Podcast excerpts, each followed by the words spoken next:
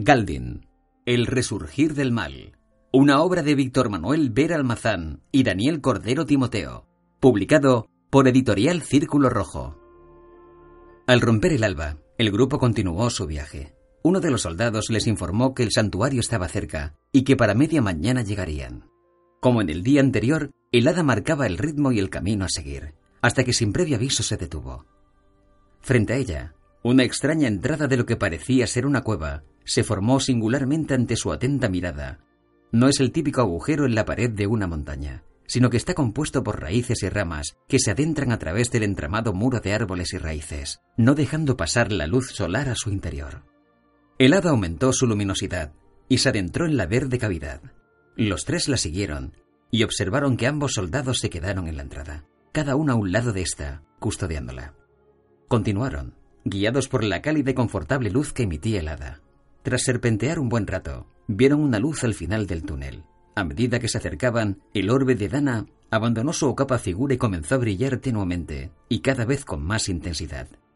Una vez aparecieron al otro lado, pudieron observar la gran oquedad, rodeado por el muro de árboles y ramas, formando una cúpula abierta sobre sus cabezas. En su interior paradisiaco se puede observar una fuente de agua que borbollonea raudales ante ellos, junto a un altar sobre un pequeño pedestal formado por raíces, de un color muy intenso que destaca sobre el entorno. En ese momento, el orbe, de súbito, levitó sobre la mano de Dana, saliendo disparado hacia el pedestal, en el que permaneció flotando y girando vertiginosamente, a la vez que la intensidad de la luz llegaba a ser cegadora. Dana observó a sus amigos, a la vez que se cubría los ojos con su brazo, miró con dificultad hacia el altar y vio que el hada se dirigía hacia él. Ambos asintieron, haciéndole entender que debía dirigirse hacia donde el hada le estaba esperando. Subió lentamente, aún protegiéndose los ojos, y se detuvo frente al pedestal. El hada se posó sobre el orbe y Dana procedió a cogerlo.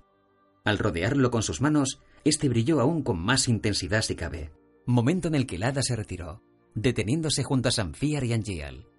El orbe se elevó y se colocó sobre Dana. Aún acompañándolo con ambas manos, el altar cobró vida, e iluminándose las raíces que lo formaban, comenzaron a moverse, dejando solo como apoyo la pequeña plataforma que lo sostenía, y lentamente, bajo sus pies, las raíces ascendieron en espiral, tomando forma de huevo, cubriéndola tanto a ella como al orbe, hasta quedar completamente envueltos y encerrados. Desde el exterior, a través de las raíces, se vislumbraban destellos de luz en el interior. Desde la base de la envoltura empezaron a grabarse símbolos hasta llegar a la cúspide, donde brotó un capullo del que nació una flor de grandes pétalos azules. La luz interior se concentró y ascendió hasta el exterior atravesando la flor, que lentamente se abrió. Y tras el último ápice de luz, el orbe ascendió tras el fulgor y flotó y rodó lentamente sobre sí mismo, iluminando en un blanco celestial todo a su alrededor, momento en el que se pudo apreciar un símbolo grabado en su superficie. Una gran explosión de luz les cegó, permaneciendo expectantes ante aquella situación. Cuando recuperaron la vista, vieron que las raíces que envolvían a Dana se retraían y se escondían para morar nuevamente como un simple pedestal. Dana brillaba y levitaba del mismo modo que el orbe, que descendió lentamente hasta posarse en su mano. Al producirse este contacto, una onda expansiva de viento surgió desde Dana, haciendo desaparecer el brillo celestial que emitía. Bajó del pedestal con el orbe fulgurante, levitando y rotando sobre la palma de su mano, y se dirigió hacia ellos. Esto, tú, wow. Estoy sin palabras, dijo Angie al boquiabierto. Ha sido impresionante. ¿Cómo te sientes? preguntó Sanfiar. Siento el orbe como parte de mi cuerpo. No sé cómo explicarlo. ¿Qué has sentido allí dentro? ¿Tú estás bien? dijo Angiel preocupado. Sí, estoy bien. Y allí dentro ha sido extraño. Sentía el orbe, una voz, y dentro de aquella luz Notaba la presencia de algo o alguien. No sé expresarlo. Probablemente Alúa, afirmó Sanfiar. Sí, era como si me estudiara. Y finalmente una voz sonó en mi mente diciéndome que no me preocupara, que era digno de su poder y del uso de la luz de Rakfandor. Lo sabía, bramó Angiel. Me alegro mucho. Comparto el entusiasmo de Angiel. Ambos sabíamos que podrías. Gracias. El hada volvió a incrementar su luminosidad y les guió hacia el exterior del santuario, se reunieron con los soldados que, al ver el orbe en todo su esplendor llevado por Dana, le dedicaron una respetuosa y honrosa reverencia, agradeciendo a la maestra ancestral su sabiduría. Entonces el grupo continuó el camino, dirección a la misión que les habían encomendado. Viajaron durante tres largos días más por el camino.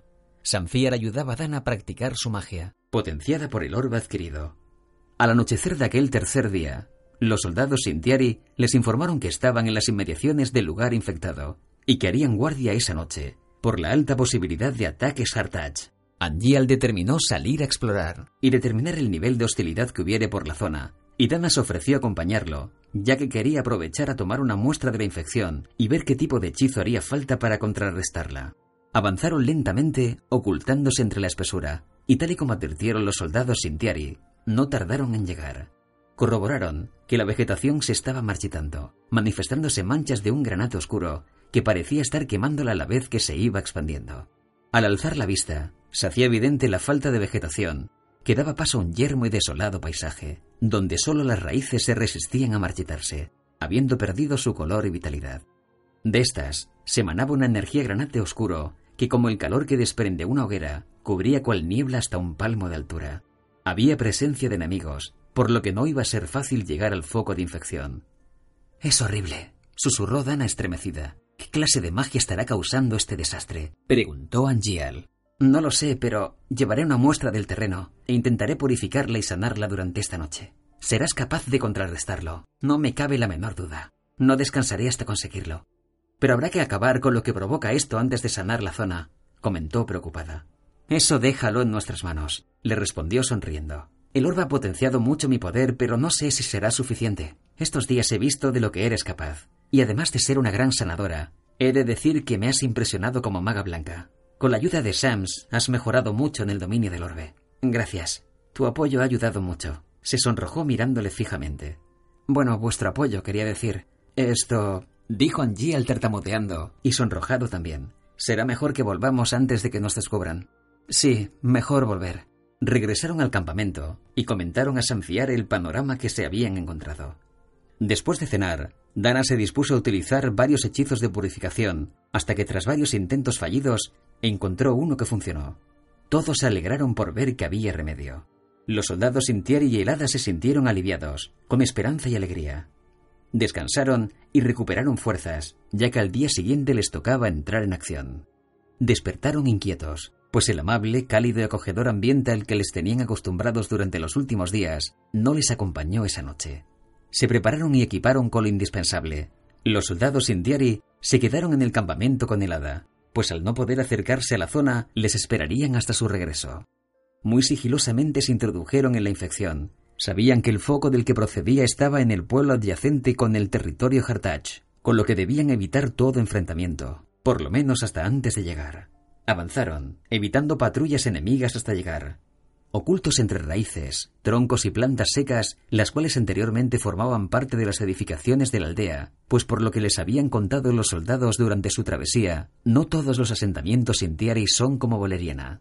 Consiguieron llegar a lo que parecía haber sido la plaza central, había decenas de enemigos repartidos por doquier, y justo frente a ellos había un gran número de demonios, arpías y otras criaturas, custodiando lo que antiguamente hubo de ser una fuente, por la cual ahora brota un líquido negro que borbotea sobre el suelo. Sin duda, de ahí debía proceder la infección que afectaba a los Entiari.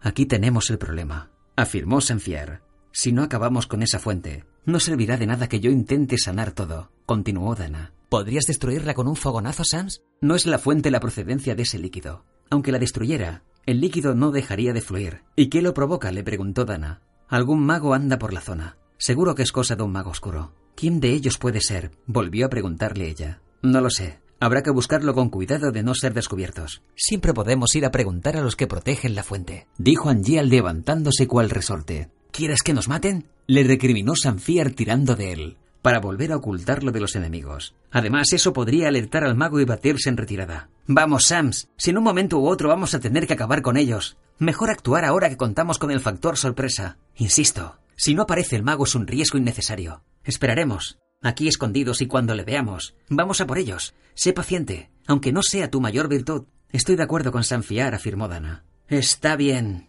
Esperaremos un rato escondidos, dijo Angie al resignado.